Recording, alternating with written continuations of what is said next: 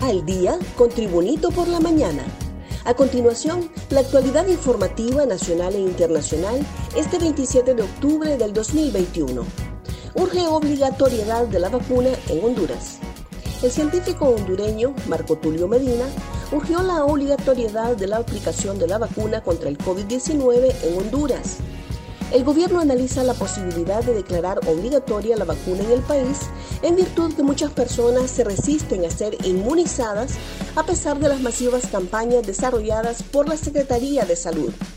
Honduras inició la presente semana la aplicación de la dosis de refuerzo a unos 79 mil hondureños que integran los grupos priorizados por las autoridades sanitarias y continuará el proceso de inocular a quienes todavía no lo hacen, pero de forma voluntaria la ATIC entrega al FBI al extraditable Freddy Mármol.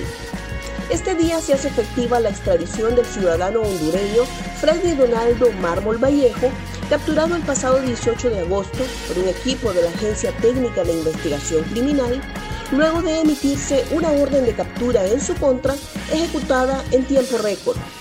En ese sentido, un fuerte contingente de la ATIC trasladará al extraditable Mármol Vallejo hasta las instalaciones de la base aérea Hernán Acosta Mejía en Tegucigalpa para cumplir con el proceso y entregarlo a las autoridades del Buró Federal de Investigaciones. Mármol Vallejo es acusado por una Corte Federal del Distrito Sur de Florida por los siguientes cargos.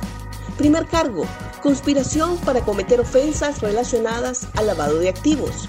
Segundo, conspiración para distribuir 5 kilogramos o más de una sustancia controlada con el conocimiento, la intención y causa razonable de creer que dicha sustancia controlada sería importada ilegalmente a Estados Unidos y distribución de al menos 5 kilogramos de cocaína con el conocimiento, la intención y teniendo razones para saber que sería importada ilegalmente a Estados Unidos.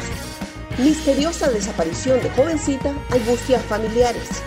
Sumamente preocupados se encuentran unos parientes de la jovencita Nancy Michelle Maldonado Lagos, quien está desaparecida desde el pasado viernes 22 de octubre en Tegucigalpa.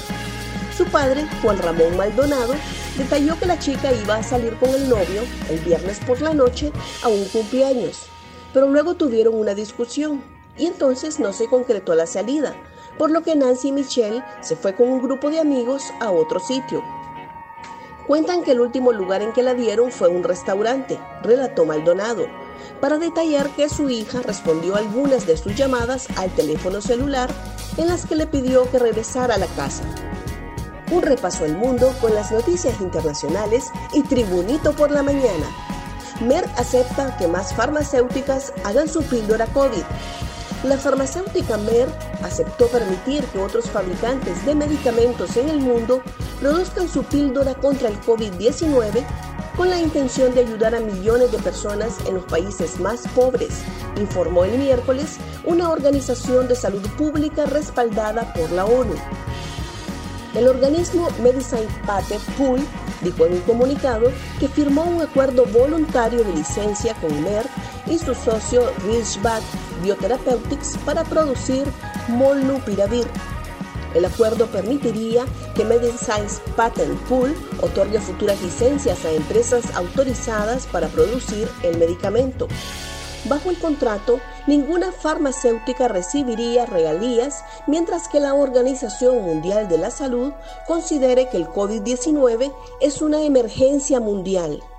Monupiravir es la primera píldora que ha demostrado efectividad contra dicho padecimiento. Senadores de Estados Unidos cuestionan a TikTok, Snapchat y YouTube. La atención del Congreso de Estados Unidos se centraba en TikTok, Snapchat y YouTube, que como Facebook son acusados de perjudicar la salud mental y física de los niños al exponerlos a modelos de vida irreales y a publicidades inapropiadas.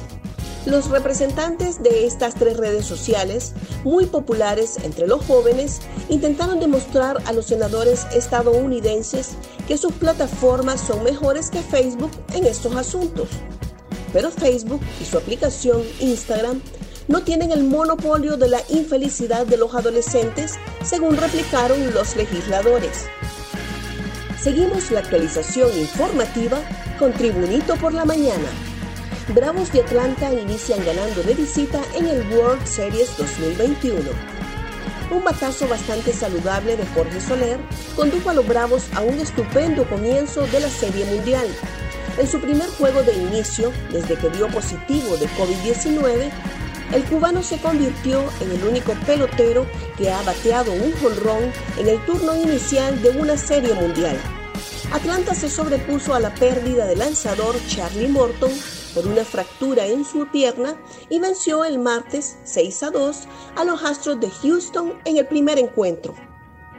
Apoyados por una buena labor del bullpen, un cuadrangular de dos carreras de Adam Duval y un elevado de sacrificio de Freddie Freeman, los Bravos navegaron tranquilos en su primera aparición dentro del clásico de otoño desde que Chipper Jones y los tres haces del montículo brillaban con el equipo en 1999. Alejandro Fernández dona 100 mil dólares de ayuda a migrantes. El cantante mexicano Alejandro Fernández donó 100 mil dólares en ganancia de su gira musical estadounidense a una campaña que lucha en contra de la separación de familias inmigrantes en Estados Unidos. El llamado Potrillo entregó un cheque por esa cifra a Families Belong Together durante un concierto en Los Ángeles el sábado, informó la campaña el martes. La música es un legado de mi familia y me causa mucha emoción el hecho que mi gira tenga un impacto positivo en la vida de las familias separadas en la frontera, dijo Fernández en una declaración enviada por su representante AAP. Estoy muy orgulloso de ser parte del trabajo que hace Families Belong Together para unir a las familias, manifestó. Avanzan en la vacuna de la COVID-19 para animales. La COVID-19 acabó este mes con la vida de Kundu, un león que se contagió del virus en el zoológico donde vivía en Hawái, Estados Unidos. El león quizás se pudo haber salvado con la vacuna, aún en fase experimental, diseñada para animales y mucho menos conocida que las vacunas para humanos. Cuando supimos del primer perro contagiado de COVID-19, un caso ocurrido en Hong Kong en 2020, Inmediatamente nos pusimos a trabajar en una vacuna que pudiera ser usada en animales, dijo Maesh Kumar, vicepresidente senior de Biología Global de la empresa estadounidense Zoetis. Zoetis es el mayor productor mundial de medicamentos y vacunas para mascotas y ganado. Según Kumar, en ocho meses realizaron los estudios iniciales de seguridad. Posteriormente, presentaron la vacuna en la edición 2020 del primer Congreso Mundial de Salud, un evento en el que la transmisión de enfermedades entre humanos y animales es estudiada en el contexto de sus factores sociales y medioambientales. Gracias por tu atención. Tribunito por la Mañana te invita a estar atento a su próximo boletín informativo.